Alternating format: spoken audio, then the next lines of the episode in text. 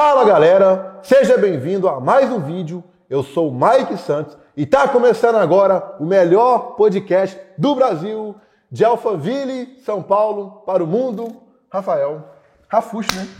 Prazer, meu irmão. Bom muito demais. bom, muito bom te receber aqui em casa. Fico muito feliz. Obrigado por aceitar o convite e participar com a gente aqui. Pô, graças a Deus você me convidou, né? Bora lá, né, contar toda a sua história, né? Bora, bora. Estamos aqui Tem na casa do. Rafael. Olha que top aqui o fundo, né? O cenário. Shake. Eu, vou- eu eu vou mandar, o- eu vou mandar o beat e daí você canta. Então vai. Rafael Shake. Aqui, é, o, é o- é o cenário de funk. Cenário de E funk. ele, e ele- o rapaz é shake aqui, ó. É carro de ouro, é Porsche aqui, é Audi, tudo. São vários carros para poder é, acrescentar no nosso cenário, tá? Mas, galera, detalhe mega importante, tá? Nesse podcast, a gente vai dar 5 Pix de 200 reais para os cinco melhores comentários nas primeiras 48 horas da postagem desse vídeo, tá bom? Como que você participa? Você fica até o final, tá? E vai escrever aí no, no vídeo, ó, eu aprendi isso, aprendi isso, esse foi meu insight, fiz isso. Mas tem que ficar até o final. Você vai bater um print, né, do final do vídeo da gente, vai marcar a gente no Instagram, aí automaticamente você marcando a gente no Instagram e, co- e comentando no vídeo, você vai poder participar dessa premiação, tá? É nas primeiras 48 horas, 5 Pix de 200 reais, você pode comentar quantas vezes você quiser. Outro detalhe, eu te peço, fazendo favor para você se inscrever no canal. Por que, que você deve se inscrever? Esses Pix só é pago para quem é inscrito no canal. O YouTube vai te notificar quando a gente postar vídeo novo, vai participar de premiação, vai poder mandar perguntas para os convidados, um tanto de coisa. A gente vai até esperar aqui olhando nos seus olhos você se inscrever, ó. Já se inscreveu? Olha aí se você está inscrito. Já, né? Então tá. Muito obrigado. Tamo junto. Obrigado, obrigado, galera. Obrigado por se inscrever. Cara, conta pra gente aí é, seu bairro, sua cidade, o que, que você fez da vida, se você faz coisa errada, se você não faz, se você já foi preso, se você não já, Ah, se você era gordo, se você não era. Fazer coisa errada, a gente nasce errado, né, velho? tô, tô brincando. Tô- tô brincando, tô brincando. Mas beleza, vamos lá. Meu nome é Rafael, Rafael de Oliveira Gomes. Sou filho da Márcia e do Afonso. Amo meus pais. Tenho que começar citando eles, né? Porque sou apaixonado pela vida que eles me, me proporcionaram. E eu nasci na cidade de Cuiabá, cara, Mato Grosso. Já foi em Cuiabá? Não, Cuiabá ainda não. Não vai, lá é muito quente, cara. Muito quente. Muito, muito, bom muito, muito conselho. quente. Não aqui, aqui eu fico. eu- Você sabe que a gente tá sem ar-condicionado aqui, né? E eu fico assim, eu fico assim. Lá eu fico pelado, eu fico suando, pô. Então não vai tão pra calor que é? mentira. Eu, eu- eu gosto de Cuiabá, mas, mas, mas é um calor excessi- excessivozinho. Nasci em Cuiabá, tenho 23 anos de idade e hoje eu tenho é, algumas empresas, né? No, que, que eu trabalho no ramo do digital, com vendas a- através da internet. Quantos milhões, quantos milhões faturados já? Mais de 100. Mais de 100 milhões faturados. Galera, presta atenção em tudo. Fica até o final para você entender a história dele, vai dar dica, vai, vai responder perguntas. Vai ser um negócio muito foda, tá? Fica até o final aí. É, uma das empresas tem aproximadamente 120 colaboradores, que é a empresa que a gente gerencia os nossos lançamentos, e a outra empresa nossa é uma empresa de tecnologia. Então a gente tem uma empresa com mais de 20 desenvolvedores, aí, cerca de 20 a 30 desenvolvedores, que prestam aí serviços para a gente é, e buscam soluções no mercado para melhorar aí suporte, automatizar os nossos processos dentro da empresa e tal. Então são duas empresas hoje, somando as duas empresas aí passam de 140, 150 colaboradores. Eu tenho mais dois sócios, que é o Matheus Gomes e o Lucas Tilt. A galera deve conhecer bastante aí o Tilt, que é, que é a Bota- imagem bota a principal do foto nosso do- do produto. Tilt aí pra galera conhecer. É, põe- mas põe a foto dele atual, porque ele flutua. Vez ele tá magro, vez ele tá gordo. A- a- ultimamente ele tá bem gordo. Põe dele gordo que a galera vai reconhecer, porque ele é reconhecível magro. Ele é camaleão, ele Enfim, muda toda hora. é, são meus sócios. Mas deixa eu contar um pouco, então, como, como, como eu comecei né, nesse, nesse mercado. Porque é, ver tudo que a gente tem hoje é, é- é ok, é legal, mas, Fácil, né? mas a galera não sabe o que a gente passou para construir. Eu vou contar um pouco da minha história. Só que eu não vou começar contando uma história triste. Eu não tenho uma história triste para contar de vida. Não passei fome, não vim de família pobre, é, não sofri discriminações quando, quando pequeno. Pelo contrário, eu tive uma criação é, muito boa na parte de, de, de amor fraternal, mas também na parte de deles me darem condições para eu, eu conseguir conquistar as minhas coisas. né? Eu sempre estudei em colégio particular, então eu vivia ali no meio de pessoas que eu não era rico, porém eu tinha condições de conviver com as pessoas que eram ricas, certo? Não fazia as coisas que elas faziam, mas eu estava nos mesmos ambientes. E meus pais sempre conseguiram me proporcionar tudo do bom e do melhor, só que eu sempre coloquei na minha cabeça, cara, o dinheiro dos meus pais não é o meu dinheiro. E tudo que eu puder fazer para não utilizar o dinheiro deles em benefício próprio para me alavancar, eu vou fazer, porque eu quero construir a minha própria história. Não quero construir a minha história baseado no que os meus pais têm ou que eles podem me proporcionar, e sim é, com base no meu intelecto que eles me deram de principal, que foi a educação, certo? Então, é, eu comecei a na, na, época de adolescência, procurar meios de, de, ganhar dinheiro. E eu acho uma, até uma história bacana de contar que quando eu tinha. O meu primeiro contato com vendas foi quando eu tinha 11 anos de idade, velho. Que isso, cedo demais, hein? 11 anos de idade, 11 anos de idade. Eu nem sabia o que era vender. Mas certeza que na tua, na tua época de colégio já teve aquele negócio de taso? Que, você, que você vivia no salgadinho, taso de metal? Certo? E aí, lá no colégio que eu estudava, um colégio tradicional de Cuiabá, era muito comum a galera ficar jogando taso. Então, pô, chegava um coleguinha, outro coleguinha, casava os dois tazos, você tinha que bater para virar, certo? E naquela época a galera precificava o valor dos tazos. O do Pokémon valia até 5 reais, do Yu-Gi-Oh! era de 5 a 10 reais, do, e do. E, não, Bob Esponja era até 5 reais, Yu-Gi-Oh! de 5 a 10 e Pokémon de 10 para cima. Não sei porquê, falava que do Pokémon era mais leve, do Yu-Gi-Oh! Enfim, tinha lá as maracutecas que a galera falava. E aí eu falei assim, pô, legal, achei uma brecha aqui. Eu cheguei pro meu pai, juro pra você, 11 anos, 12 anos de idade. Cheguei pro meu pai e falei assim, pai, entra no Mercado Livre, eu tenho um dinheirinho, eu quero comprar Tazo para eu jogar com os meus amigos no colégio. Eu fui lá e comprei 65 Tazos do Pokémon por 130 reais. Cada um saiu a 2 reais. Aí eu peguei um estojinho, coloquei todos os Tazos saí no colégio vendendo a 10, 15 reais cada Tazo. Não durou cinco dias, porque o inspetor foi lá e me denunciou para a coordenadora. Mas eu fiz ali uns 300 reais com os, com, com, com 130 que eu, que, eu, que eu... Foi meu primeiro contato com venda. E eu, eu, particularmente, cara, eu nunca gostei muito de estudar, não, velho. Nunca. É, é, é, é, eu identifico. É, então, Comenta aí se você identifica também, se não, você não gostou de estudar. Eu nunca gostei muito de estudar. Se eu te falar uma coisa, acho que as pessoas ficam em choque quando eu falo isso. Eu nunca terminei um livro. Nunca terminei o livro. Você tem TDAHD, dislexia, né? Tem isso também. Você não é, eu, cara, eu, eu acho que eu, eu, eu, devo ser o TDAH, nem devo ter TDAH, porque eu nunca terminei um livro. Porque, sei lá, minha mente começa a processar muito e eu não Caralho, termino. Irmão, eu sou assim cara, também. É, é, assim, tipo, minha mente começa a processar muito e eu, enquanto eu tô lendo, tô pensando em alguma coisa, eu falo assim, porra, mas e aquilo que eu tava pensando no livro? Daí eu leio, daí eu volto a é pensar no que eu já tinha. Aí você acha que você é doido, eu acho né? que eu sou maluco. Eu é, também eu acho que eu sou maluco. mesma coisa comigo. Então, tipo, o meu método de, de aprendizado, ele foi muito pautado em experiência experiências que eu vivi, não pelo que eu aprendi na teoria, tá ligado? E isso aí foi uma experiência que eu vivi, a, a venda com, com 11, 12 anos de idade. Só que mesmo assim eu sempre tive um bloqueio muito forte com venda, eu nunca, nunca gostei de vendedor. Tanto é que é, é, isso é um bloqueio, né? Na época eu nunca gostei de vendedor porque eu chegava em loja, eu, eu, eu, era, eu sempre fui muito sociável, mas as lojas que eu chegava eu não gostava que o vendedor ia me atender. O vendedor ia me atender, parecia que eu tinha um toque, falava assim, sai, Deixa, deixa que eu escolha as coisas aí para mim. Então, eu, eu nunca tive é, ali tanta facilidade para absorver a questão da, de, de, alguém querendo me vender algo e tal, então eu criei um bloqueio com isso. Só que, com o passar do tempo, eu fui entendendo que a venda em si, e, e por meio de com contatos que eu tive com outras pessoas, que a venda inicial não é uma parada chata, né? Não, as é pessoas boa. que fazem é as, as pessoas que fazem a venda ser chata, porque é, a partir do momento que as pessoas que estão te escutando aqui agora, estão escutando a gente, o podcast, eles estão nos ouvindo, parando para dedicar o tempo deles, eles já estão comprando algo da gente. Eles estão comprando a nossa atenção. Então a gente está vendendo algo para eles, certo? Então a gente está transmitindo, transbordando algo na vida das pessoas. Agora, se a pessoa está concordando com o que eu estou falando, beleza, eu estou vendendo aqui que a minha ideia faz sentido para ela. Ela está comprando que a ideia faz sentido, certo? Então eu comecei a entender que tudo na vida é venda. Tudo, tudo, tudo. Para você se dar bem no relacionamento, você se vendeu para sua mulher. Você se vendeu como se fosse uma pessoa boa, certo? Ela como comprou a ideia. e, e, e, ela comprou a ideia de que você fosse uma pessoa boa. Beleza. E a partir do momento que eu entendi que a venda em si ela não é um mecanismo chato, mas que ela precisa de processo para acontecer, eu falei assim, pô, venda é, um, é uma parada que eu gosto.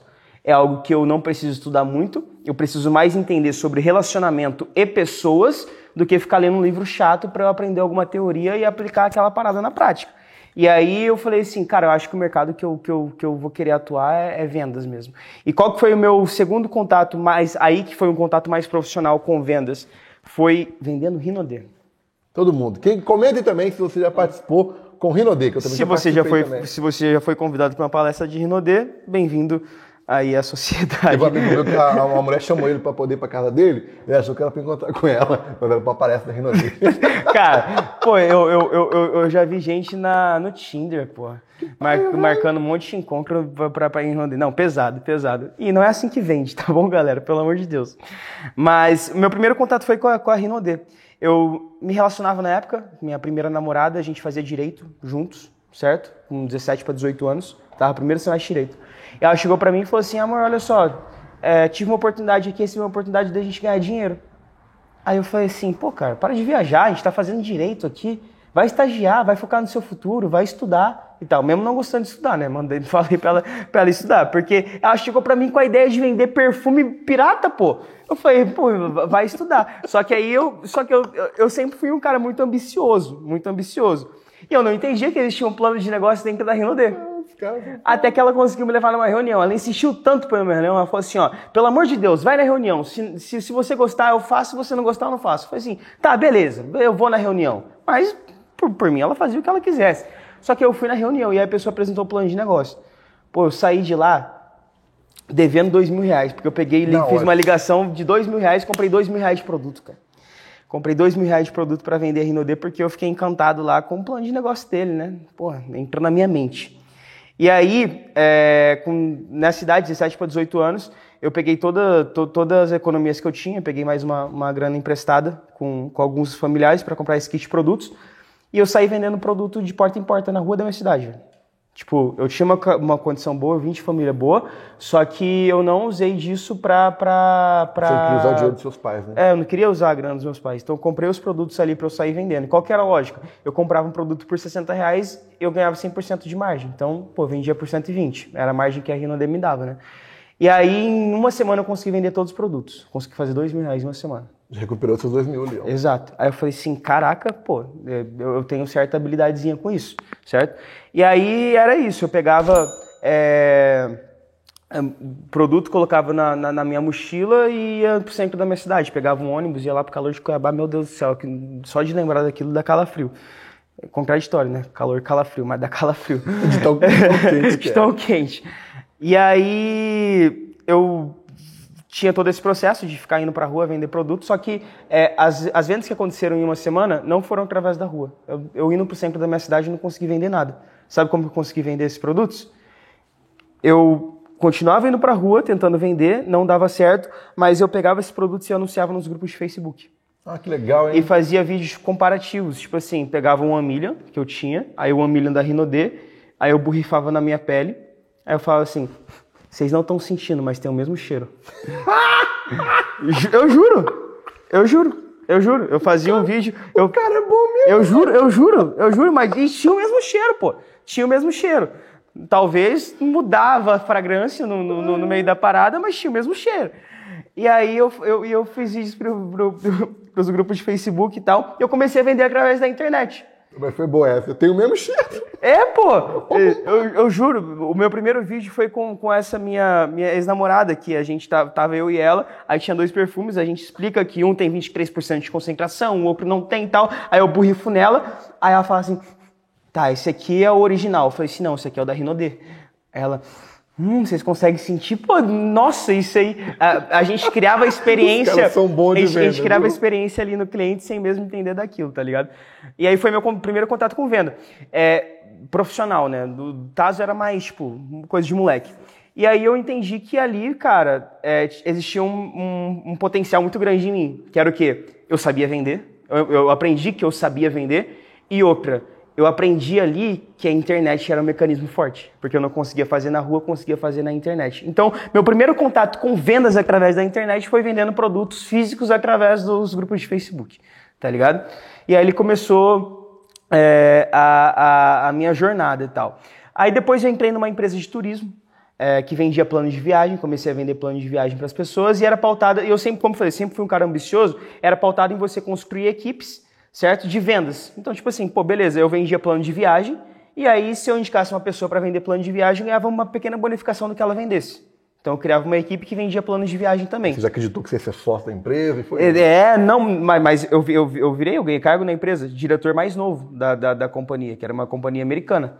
Aqui no Brasil, representando aqui no Brasil. Porque eu construí uma equipe de venda de, sei lá, mais de 500 pessoas. Que top, hein, cara? Doideira. Fazia palestra e tal. E foi nessa, nessa vida de vender, de vender plano de viagem e tal que eu conheci o meu sócio, que eu conheci o Lucas Chute.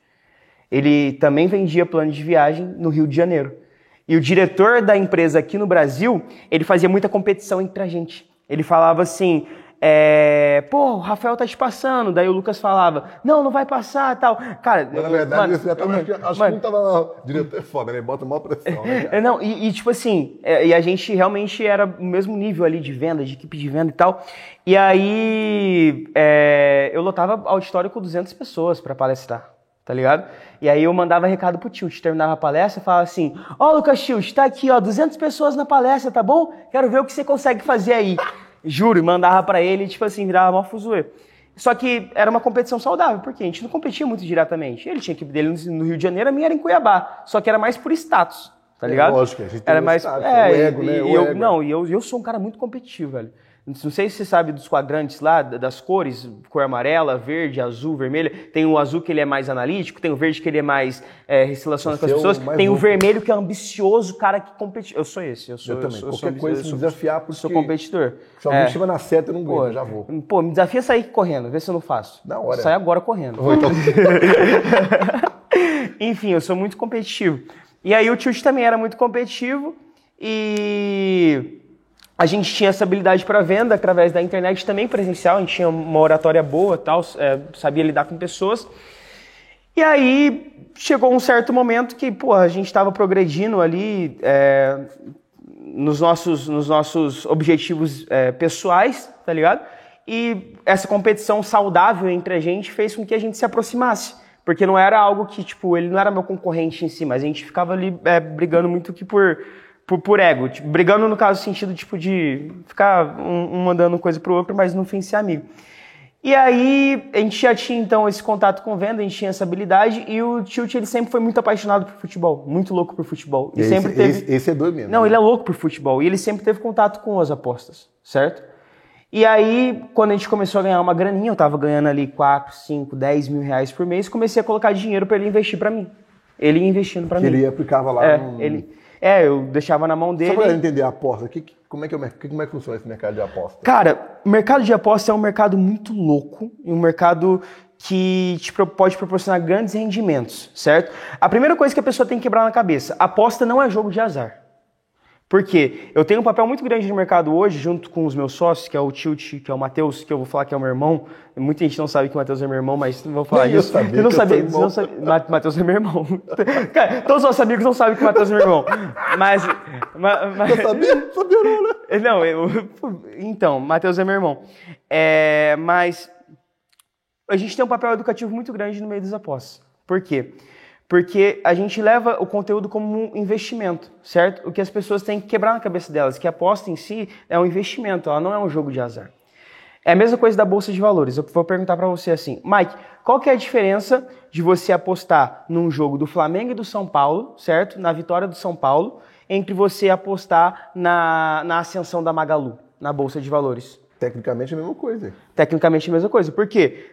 Tecnicamente não, mas de modo geral é a mesma é coisa. a mesma coisa. Eu vou postar Tipo assim, 100 reais n- na ação, ou é, vou postar 100 reais na aposta. Ó, numa parada você vai estar apostando, baseado nos seus estudos, que a ação da Magalu vai subir, certo? Baseado num gráfico, baseado em eu posso passado apostar e tal. na, na análise também do jogo, por esse time ter ganhado Ex- mais. exatamente. Casa, no jogo do. São Paulo e do Flamengo ali, eu posso, pô, o São Paulo tá vindo com o time titular, a, a equipe do Flamengo tá vindo com a equipe reserva. Esse juiz aqui é um juiz que tende a favorecer o time da casa, porque ele sofre pressão. Então tem todo o estudo por trás, certo? Então é exatamente isso. É, eu, eu comparo muito a- a- a- o mundo das apostas com a Bolsa de Valores. Por quê? A Bolsa de Valores é uma aposta. E na real, tudo na vida é uma aposta. Então a gente trabalha com esse A nossa mercado vida é aí. uma aposta. A nossa vida é uma aposta. Tudo é uma loucura. A gente trabalha com o mercado educativo aí voltado para aposta. Mas, contextualizando, é, o Tilt ele tinha uma habilidade muito grande com a aposta.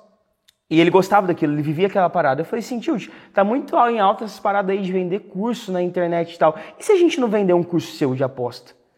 Porque eu vi que, porque eu vi que ele né? era bom. Eu coloquei o É, dinheiro na mão dele, Ele vivia aquilo, né, cara? vivia aquilo. Ele falou assim, cara, eu acho que é uma boa.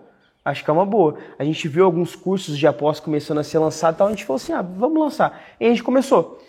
Chamou, eu chamei o Tilt para lançar o curso, a gente precisava de alguma pessoa que tivesse experiência aí na área de tecnologia. O meu irmão, o Matheus, ele já tinha quebrado cinco empresas, estava falindo a quinta. Aí ele falou assim, pô, não tem mais nada a perder, eu vou com você. Bom ele, não, ele, ele continuou tentando, É, parou, né? é, eu fiquei com medo, né? Porque, porque eu, tô, eu, tô, eu tô na sexta. Eu tô na sexta. Eu tô na sexta. Eu fiquei com medo. Mas enfim, ele não tinha muito a perder.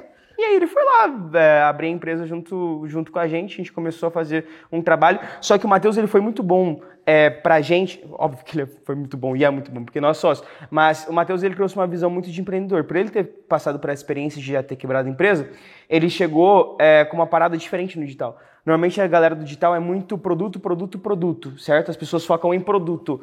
Ele chegou com uma visão diferente pra gente. Olha só, a gente vai chegando, chegar focando em empresa, estabelecendo processos dentro da empresa, criando setores, setor de RH, setor de criação, setor disso, setor daquilo, para quê? Para estruturar uma empresa. Porque se você tem uma empresa bem consolidada, você consegue trabalhar qualquer produto. Agora, se você tem só um produto consolidado, se o produto quebra, você não consegue fazer mais nada É isso aí é complicado. ele trouxe essa visão macro pra gente de empresa e foi pô, uma parada é, muito, muito que ele agregou pra gente de início lá, que fez muita diferença no nosso processo de crescimento, certo?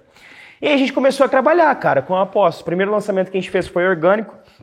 A gente fez um lançamento lá de, de é, do produto, a gente colocou 97 reais. A nossa ideia era o quê? Vender o produto a 97 reais na recorrência, que era um grupo de aposta do Tilt, onde ele mandava os palpites dele, certo? A gente falou assim, pô, se essa porra de um dia tiver 100 mil pessoas, 100 mil pessoas pagando 100 reais, tá multimilionário. Só que na prática não, era, é assim que, assim, não, não né? era assim que funcionava. E aí depois a gente foi lá e fazia um trabalho muito profissional na época e tinha outras pessoas vendendo adesão a 497 e mensalidade 97, quando a gente só vendia mensalidade 97. Tipo assim, cara, se nosso produto é bom, se sua imagem é forte, por que a gente vai vender só 97? Bora botar adesão 497. Nosso ticket... Aí Nosso, do 497, um- adesão uma vez só. é, adesão de 497 e manteve, manteve a recorrência de 97. Ali mudou o nosso game.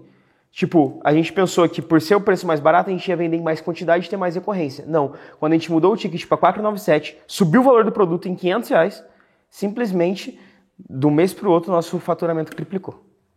Uma simples jogada ali no seu Sim, negócio. né, cara? triplicou. É, triplicou. anote isso aí, tá? Uma simples jogada de valor ali no seu negócio. Pode ir aqui, ó. Agora no caso dele, ó, triplicou o faturamento. Triplicou o faturamento. Então, na época, a gente estava faturando, sei lá, 40 mil reais por mês, foi para 120, 130. Isso aí foi em janeiro de 2020. Janeiro de 2020, dois anos e meio atrás. E aí, beleza, a gente começou a crescer nesse meio. A gente começou a crescer como influenciador ali na, na, na- na área de investimentos esportivos, começava a influenciar cada vez mais pessoas, porque é algo excitante o mercado de, de apostas, porque você mexe muito com comunidade, você mexe muito com paixão. Então, por que, que eu gosto muito de fazer esse comparativo do- da Bolsa de Valores, até mesmo para a galera aprender? E por que, que eu enxergo um mercado muito vasto no que a gente atua? É, Bolsa de valores você consegue construir comunidade e você consegue ter muita margem de crescimento porque é um nicho de renda extra, que as pessoas se interessam bastante. Só que dentro da Bolsa de valores não existe paixão. Você não é apaixonado por gráfico. Agora, no futebol existe paixão.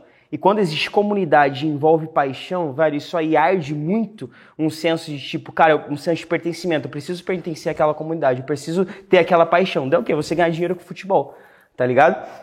E é, a gente crescendo bastante nesse meio, chegou um momento muito crucial é, dentro da empresa que foi um momento muito difícil, o momento mais delicado que a gente passou dentro da empresa, que foi em fevereiro de 2020, quando foi cancelado, ou melhor, quando teve o carnaval, certo? E logo depois do carnaval teve o surto de Covid e aconteceu o que antes na história do mundo nunca tinha acontecido. Nunca aconteceu. O futebol já parou uma guerra, certo? O futebol já parou duas guerras, na verdade.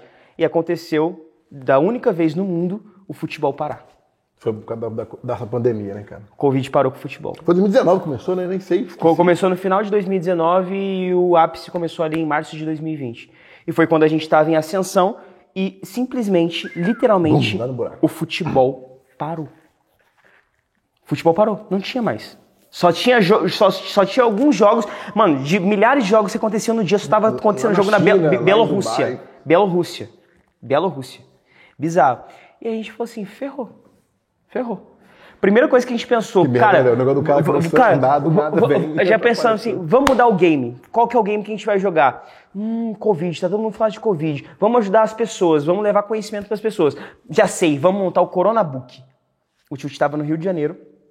Ele falou assim: Rafael, que ideia genial. Corona Book.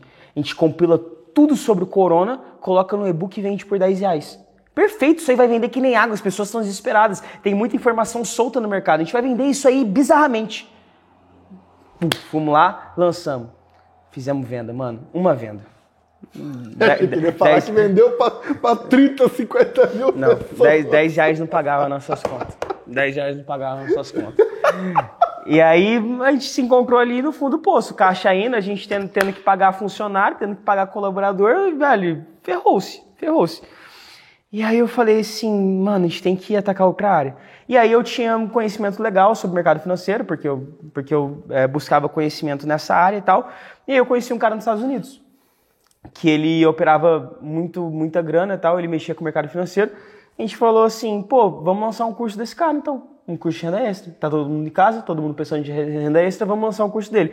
E aí foi a maior sacada que a gente teve, que foi o quê? É pegar uma pessoa e criar um personagem em cima dela. Que no caso foi o Mr. OB. A gente criou um personagem ali, criou um... certo? Uma pessoa que existia, só que a gente não queria revelar a cara, de, a, a, a cara dela. Era um mistério. A gente criou um personagem em cima do Mr. OB. E aí o Mr. AB simplesmente a gente falou assim, pô, que a pessoa está precisando? De esperança. Então vamos criar a, a, a, mensagem que tem uma pessoa nos Estados Unidos que quer trazer ajuda aqui para o Brasil. E aí a gente criou uma sala de sinais dele no mercado financeiro e tal, começou a vender, e aí a gente começou a se reerguer, certo? E, e na esperança do futebol voltar. Só para galera entender, uma sala de sinais, é um, só para quem não sabe, é um grupo, tá? É um, é um grupo no Telegram onde a gente enviava sinais ali de, de operações na área de. Como o Lucas Tilt, no caso da empresa, tem uma experiência muito grande, os caras analisavam o jogo tal, avisavam esse jogo aqui pode ser gol no primeiro tempo. Isso, isso. O dele era já voltado para o mercado financeiro, do Mr. Abel, que a gente criou, entendeu? E aí a gente estava na esperança do futebol voltar. E aí, com o tempo foi passando, a gente começou a se reerguer com esse vendendo, vendendo esse produto e tal, até que em meados de junho ali o futebol voltou. A gente falou assim, pô, beleza. Agora que voltou, volta com força. Bora. Volta rasgando. Agora volta rasgando. Por quê?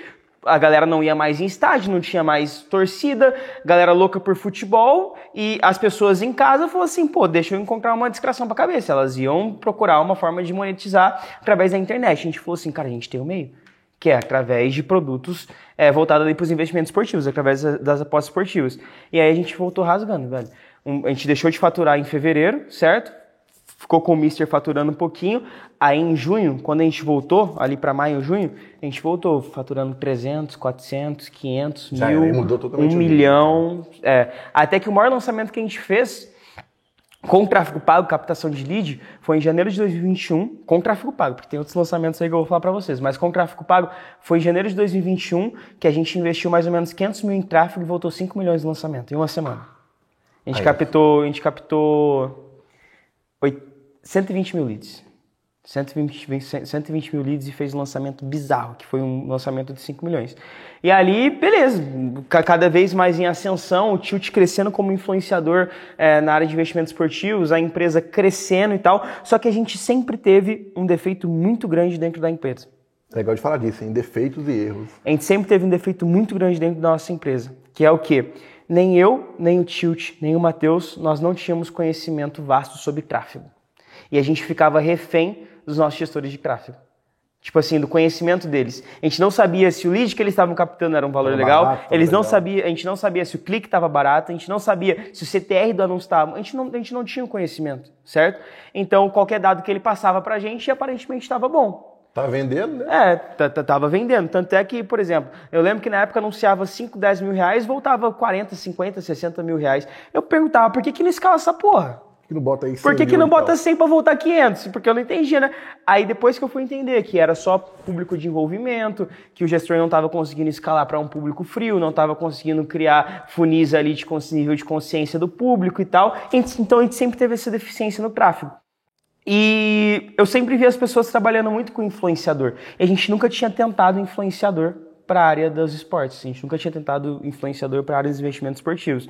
Eu cheguei para o Tilt e falei assim, Tilt, olha só, eu acho que dá pra gente trabalhar com influenciador, cara. Como a gente não domina o tráfego pago e a gente fica muito refém de gestor de tráfego pago, vamos montar um produto pra gente trabalhar com influenciador. E aí que foi a grande sacada, que foi onde a gente criou o nosso maior case de sucesso, que foi o BetSword.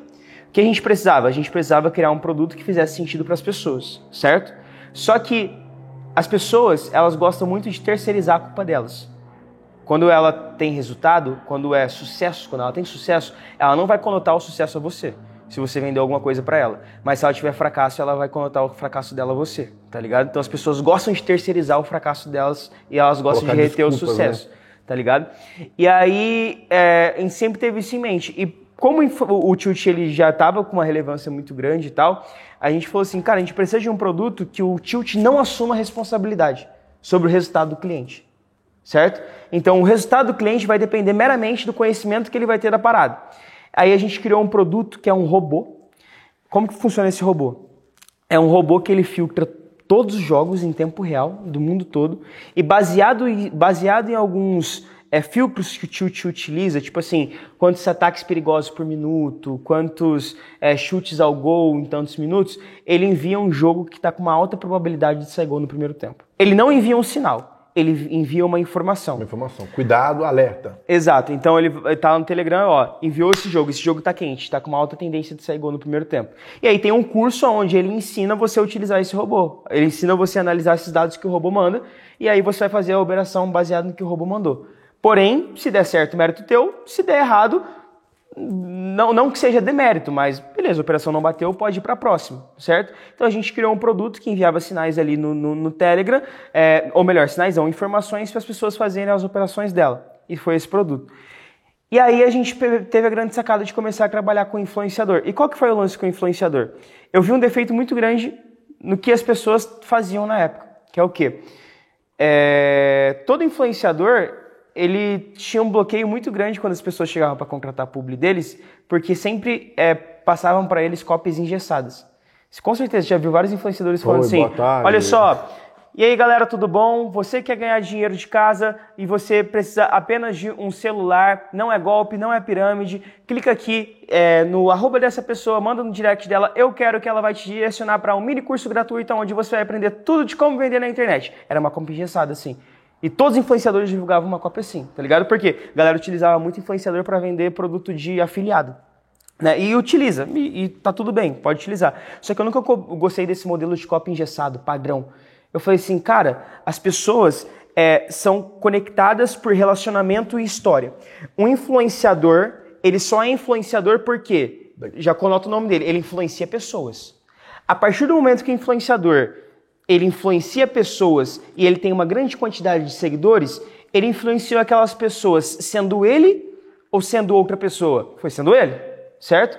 Então por que, que eu vou dar uma cópia engessada para ele falar com o público dele, sendo que eu, ele não vai atingir aquele público, porque não é aquela comunicação que ele cresceu com aquele público? Tá ligado? Aí eu falei assim, eu preciso trabalhar de uma forma diferente. Como que eu vou trabalhar? Criando é, e utilizando o maior gatilho que para mim é necessário dentro de uma venda que é storytelling. A comunicação ali com história. Cara, criação de narrativa. Envolver a pessoa na narrativa para conduzir ela a uma ação. Aí, no caso, o, influenciador, ele vários stories, vários stories contando, do jeito dele, né? Exatamente. Então, qual que foi o processo aí de trabalho com o influenciador? Cara, eu vou apresentar o meu produto para o influenciador, vou fazer ele ter contato com o produto, entender sobre o produto, e aí, a partir do momento que ele vai entender sobre o produto, ele vai criar autoridade porque ele está utilizando o produto, está fazendo sentido para ele, e aí ele vai divulgar para a pessoa. Ele vai divulgar para o cliente, tá ligado? Então é um grande processo, que é o quê? Teve contato, criou curiosidade. Criou curiosidade na, na, na, nos telespectadores, as pessoas estão assistindo ele. Aí depois que teve contato com, com, com o produto em si, começou a utilizar o produto.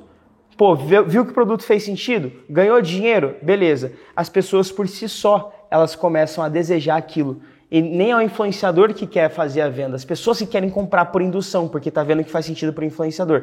Então, como faz sentido para o influenciador aquele produto e ele influencia as pessoas, as pessoas tendem a ser influenciadas normalmente. Por, por, meio que por indução mesmo. Porque ela já acompanha o influenciador, tá vendo ele ganhando dinheiro, gosta dele, ela vai querer fazer a mesma coisa. Tá diferente esse pensamento, hein? Então, tipo, a gente sempre trabalhou criando narrativas, criando storytelling, aonde a gente conduzia o cliente ali em potencial, que era a audiência do influenciador, a desejar o produto. Então a gente fazia porque ele desejava esse produto. Nunca cópia engessada, velho. Pra, pra... Começou a ganhar dinheiro, acabou. Já comprava outros produtos da esteira e por aí vai, né? Exatamente, exatamente. E aí, é, como que eu, que eu chegava? Eu chegava para influenciador e falava assim, olha só, eu, eu preciso de sete dias seu.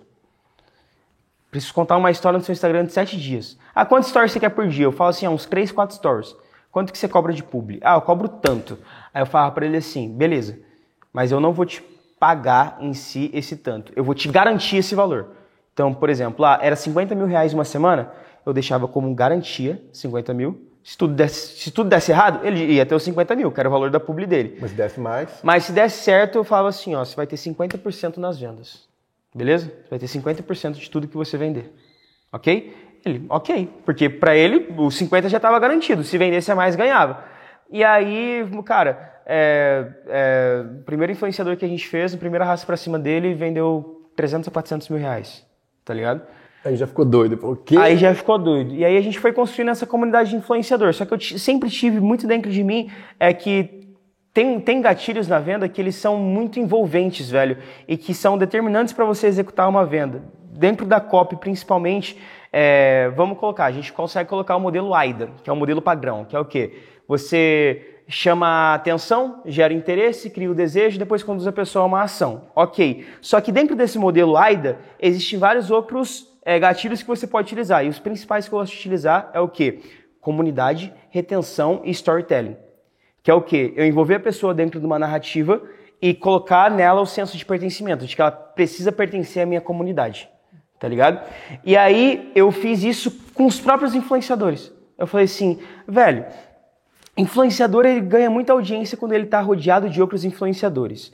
Influenciador cresce o número de stories quando ele está em viagem. E se eu fizer uma viagem de influenciadores? Beleza.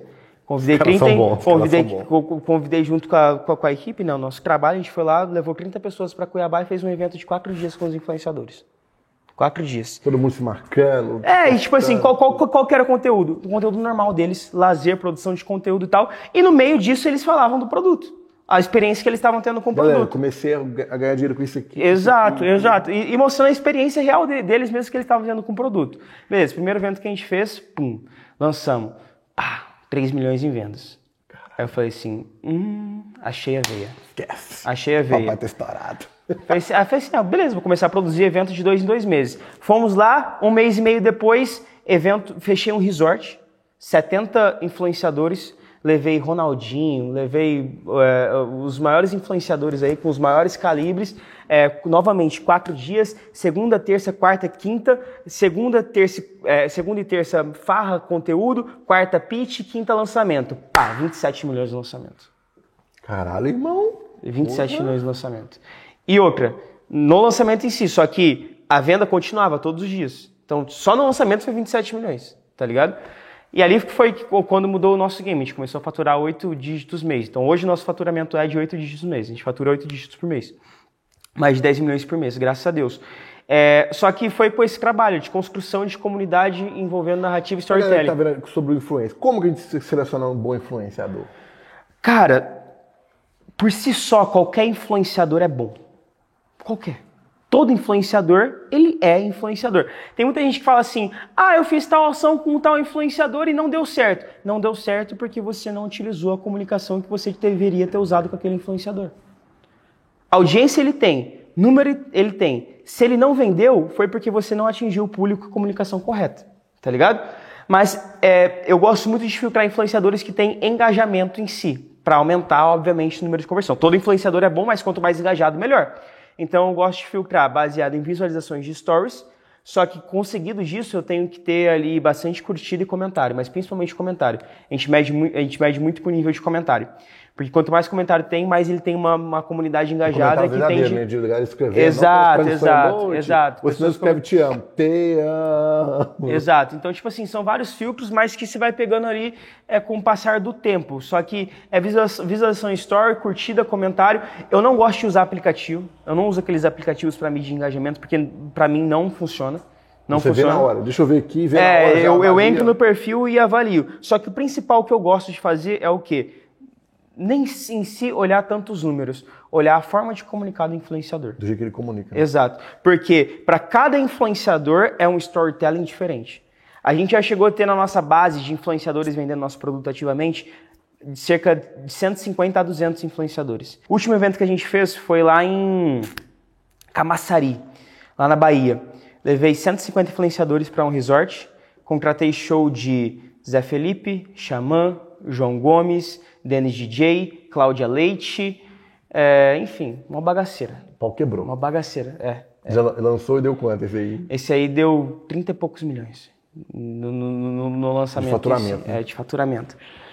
E, cara, é, e a gente sempre atuou nessa linha, tipo, proporcionando experiência para os influenciadores, criando comunidade dentro dos influenciadores, para quê? Para as pessoas que estão sendo influenciadas se pertencerem também dentro da O comunidade. pessoal que tá vendo tá até agora aqui, que se, interessa nesse mercado, de querer entrar pro mercado de aposta, querer começar a ganhar uma grana, né? Porque pelo tanto que tá vendendo, tá todo mundo tá, tá tendo muito resultado, né, cara? Cara, Como é que ó, começa ó, nisso aí? Ó, é, eu sou muito sincero. Resultado por si só não é o produto que vai entregar para a pessoa. Vai depender do quanto ela vai se dedicar, se ela vai estudar e vai aplicar as técnicas corretas, tá ligado? Mas o Betzord hoje a pessoa pode comprar através é, de algum influenciador que tem o link. Então é esporadicamente. Ela tem que achar o link em algum store de algum influenciador. agora, pro nosso, nosso canal? Pode ser, pode ser. Pode ser, Então, pode galera, ser. a gente vai deixar o link Pode aqui ser. na descrição para você que quer começar aí com a Best Zone. Ah, começar a- a não, não, afinal, aposta, tu né? tá influenciador, pô. É, então, tu é um grande influenciador. Então, É, não, 200 não, vale, vale. aí. Então, Vale demais, não, é porque a gente vende o produto a 1.397, a gente libera desconto pros influenciadores. Então vai- estar o link na descrição já com desconto, igual os influenciadores aí do Brasil. Tá igual o desconto que o Ronaldinho tem, vocês vão ter também. É. Pô, essa copa foi boa. Essa copa foi boa. 197 reais. 197 reais. Então o link vai estar na 197. descrição para você que quer começar nesse mercado de aposta por 197 reais aí. E destruir, né, pai? É isso, é isso, ganhar dinheiro. E Fala do Ronaldinho. Ronaldinho é só seu, né? Ronaldinho, ele, ele, é, ele é um parceiro que agora ele tá virando sócio de um produto nosso. Exato, exato. Onde, onde você chegou, hein, cara? É, inclusive agora, eu tô pronto aqui, saindo daqui eu vou correndo pro Rio de Janeiro pra ir pra Miami lá pro jogo dele. A galera vai. Não, a galera não vai ver porque o podcast vai ser É, postado mas depois. ele- Mas ele- vocês vão ver uns destaques aí. Enfim. É, e aí foi isso, cara. Nosso processo de crescimento. É óbvio que não tem como falar, tem que correr aqui com as palavras, né? Até mesmo para não ficar muito chato aqui. Mas foi um processo de crescimento muito legal dentro da empresa. A gente, a gente sempre que a gente tinha alguma dificuldade, a gente migrava para outra. A gente nunca desistia naquela dificuldade. Então, pô, quando a nossa dificuldade era com tráfego, a gente falou assim, bora para uma área de tráfego que a gente domina. Por que, que foi a área de influência? Porque ali a gente tinha domínio de relacionamento, de pessoas, é, e tudo que a gente poderia fazer ali naquele meio, tá ligado? Só que de tudo aqui que é, eu tô compartilhando e que a galera tá, tá ouvindo e tal, o que eu mais posso passar para eles de aprendizado em si é que o quão forte são os gatilhos mentais dentro de uma venda e o quão forte é o poder de uma construção de uma narrativa. Você envolver uma pessoa dentro de uma história. Fazer- Porque, porque a partir do momento que você se conecta com a pessoa, já era, velho. Já era, já era. Só consegue precisa criar uma qual- conexão. Vender qualquer coisa ali. Qualquer coisa, qualquer coisa, qualquer coisa. Se fosse pra gente definir hoje, por que, que a gente gosta de falar isso em todos os vídeos, tá? Por que, que você teve sucesso? Por que, que deu certo pra você? Porque muita gente tenta fazer vários negócios, né? Uhum. Tenta construir alguma coisa e dá errado, não consegue, tudo. Por que com você deu certo? Cara, eu acho que vai ser uma resposta diferente do que você costuma ouvir. Mas é porque eu costumo dizer que eu sou corajoso. Eu sempre tive coragem para ousar. Independente do que não tinha conhecimento, vamos fazer. Exato, exato. Eu sempre vi uma parada e eu falei assim, cara, eu vou tentar, eu vou fazer, eu vou conseguir. Independente se vai dar certo ou se vai dar errado, eu vou tentar fazer aquilo, tá ligado? Então o nosso lema sempre interior foi, eu tenho coragem para ousar. Porque eu acho que tudo na vida, velho, como eu tava falando, é uma aposta. Se você nunca tentar, não vai dar certo. Então sempre a gente falou assim, vamos fazer a parada acontecer. E eu sempre tive muito apoio dos meus sócios. E a gente sempre teve um apoio um do outro. Tipo assim, por mais mirabolante e maluca que a ideia fosse, se era pra dar win, a gente dava win. E a gente é louco em dar win, né? louco em dar win nas paradas. Cara, quando eu comecei, eu tinha a visão um pouco fechada com relação a isso aqui, ó. Carro, casa de luxo, riqueza, dinheiro. Porque eu cresci situação difícil, né? Miséria. Sim. Não tinha as coisas como eu, queria, né? No seu caso, você não teve tanto isso, né? Mas você também não tinha visão, não tinha? Seus pais tinham essa visão de carro, igual aqui no. Não. De, como, é- como é que era isso aí? Como é que você mudou essa, essa mentalidade? Porque não é fácil, né, cara? Cara, Lidar graças, com tanta grana assim, já ter essa mudança, né? É, en- então, tipo, passou de um ponto que. é, eu falei que eu, eu vim de uma família boa, mas na época meu pai quebrou, eu tive que começar a sustentar ele, a, a ajudar ele a se reerguer e tal. A minha mãe não ganhava tão, tão bem e tal, certo? Então, tipo assim, eu tive uma vida boa, mas não era uma vida de luxo, tá ligado? Só que eu sempre decidi muito correr pelo meu e fazer acontecer a parada. E graças a Deus eu sempre tive muito apoio dos meus pais. Eles sempre me apoiaram muito, muito nos meus sonhos. Mas se eu falar para você que eu imaginava ter o que eu tenho hoje, eu falo para você, cara, não, até mesmo porque é muito distante. Porém, eu imaginava tendo muito. E eu falo que a lei da atração tem, tem uma, uma, uma, uma, parada muito forte, é uma parada muito forte dentro de mim, porque tudo que eu penso atrai, tudo que eu penso e faço atrai. Mais um tá convidado, galera, falando sobre lei de atração Não, aqui. Tu, tu, tudo que eu tenho na minha vida hoje é devido ao meu esforço, obviamente, por ter apostado nas paradas e dado a win, mas lei da atração, lei da atração. Eu acho que e tudo... esse carro você falou que era um carro de seus sonhos, você já tinha isso na cabeça antes, como é que era? Esse carro, pra você ter uma ideia, sabe é, quem que eu, eu, eu, vou até falar o nome dele. Né? Não sei se ele vai ver esse podcast um dia. E ele nem é do nosso mercado, mas é um cara que era da Rinode. Ele tinha um cargo de imperial. Ele tinha uma BMW 8 Daniel Shoa. Tô ligado, eu já vi, eu lembro dele. Foi a primeira vez que eu apaixonei ele uma i8. Ele e o Júnior Multinível também tinha. Eu, eu era apaixonado na i8, eu falei assim, eu vou ter uma i8 igual desse cara.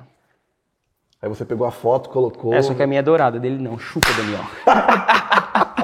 manda, manda pra ele, manda pra ele, galera. Aqui. Mas, mas eu, eu sempre pratiquei muito a lei da atração, cara. Tudo que eu tenho, então, é a lei da atração. Essa casa que eu moro, os carros que eu tenho, é, eu sempre falei assim, cara, eu sou merecedor, eu quero, eu vou e eu consigo, tá ligado? Fechou. Muita gente mandou perguntas na nossa comunidade, né? A gente selecionou algumas aqui. E bora lá, né? Bora. Teve uma aqui que é legal, ó. O cara falou que você é um fake, tá aqui no lugar do Rafuxo. que isso? Por quê? Você era gordo pra caralho, cara. Cara, eu era. Eu era. Bota a foto aqui, ó. Pode acreditar. Eu pesava. Esse aqui. Eu pesava 134 quilos. E hoje? 70.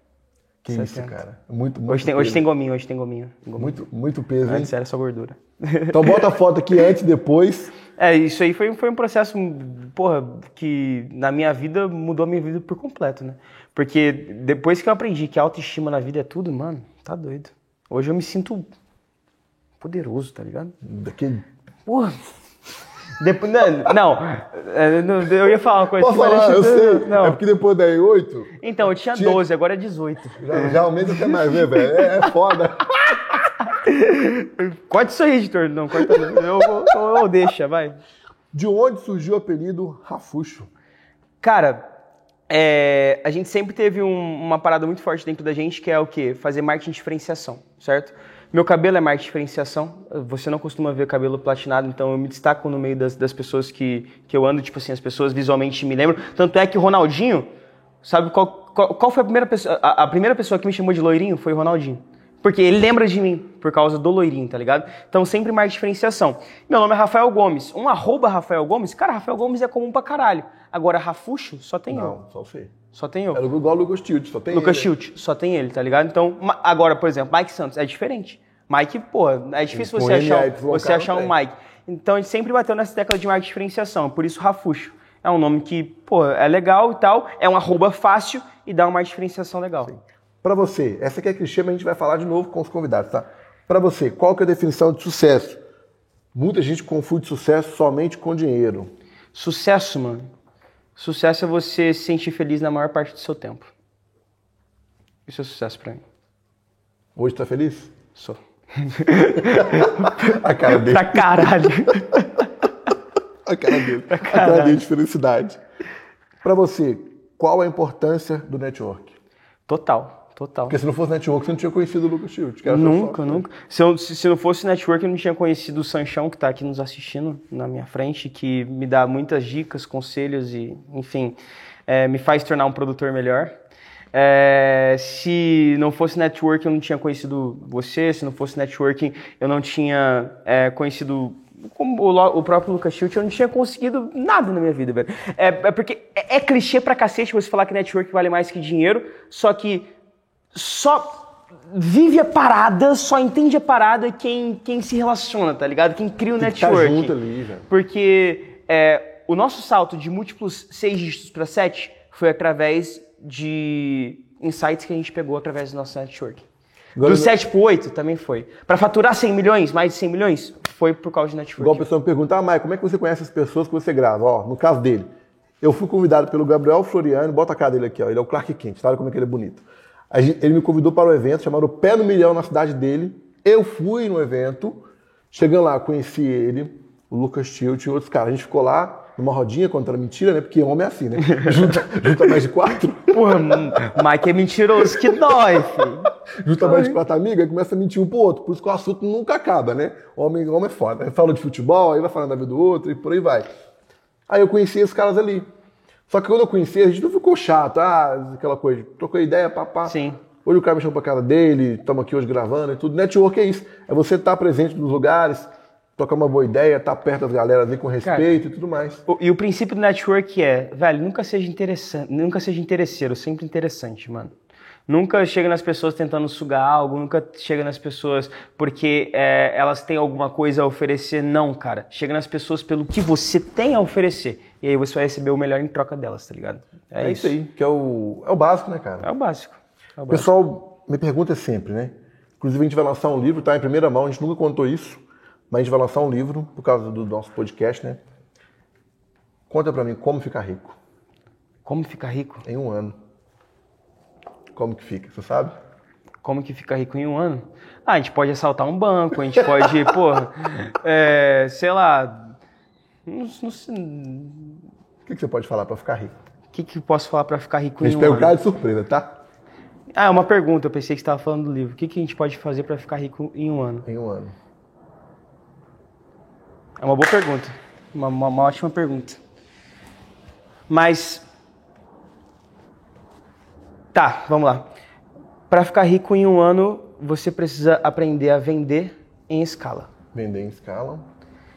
O principal é vender em escala. Vender em escala, se doar a ponto de você se aproximar de pessoas que sejam interessantes, certo? Só que você sendo interessante primeiro, entregando algo de valor para ela, e você é, apostar, cara. Você dá o in nas paradas, você acreditar algo e lutar. Eu tava até vendo agora um filme do, do Adam Sandler, do que chama Hustle, que é o que? O último arremesso, alguma coisa assim. E nele ele mostra muito sobre essa parada de aposta. Tipo, o cara era um grande olheiro da, da, da NBA, ele queria ser técnico, daí ele achou um, um jogador que era, porra, é, do caralho, só que ele nunca tinha tido experiência profissional em si. E ele era jogador de, de, de rua só que esse treinador falou assim: esse cara vai ser o melhor. Esse cara é o melhor. E aí ele foi contra todos e todos, foi contra a diretoria, foi demitido do clube porque ele queria que esse jogador jogasse na, na, na, NBA e o time não queria aceitar pelo histórico dele, por ele nunca ter tido uma base, né?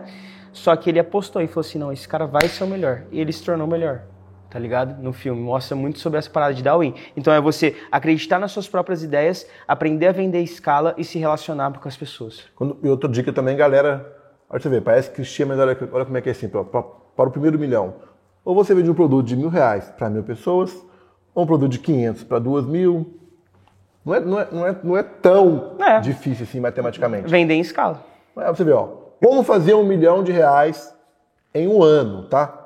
Meu pensamento aqui, ó. Vamos lá. Se a gente pega aqui, ó, um milhão, divide por 12, são 83 mil por mês. Se você dividir 83 mil por 30, é 2.700 por dia.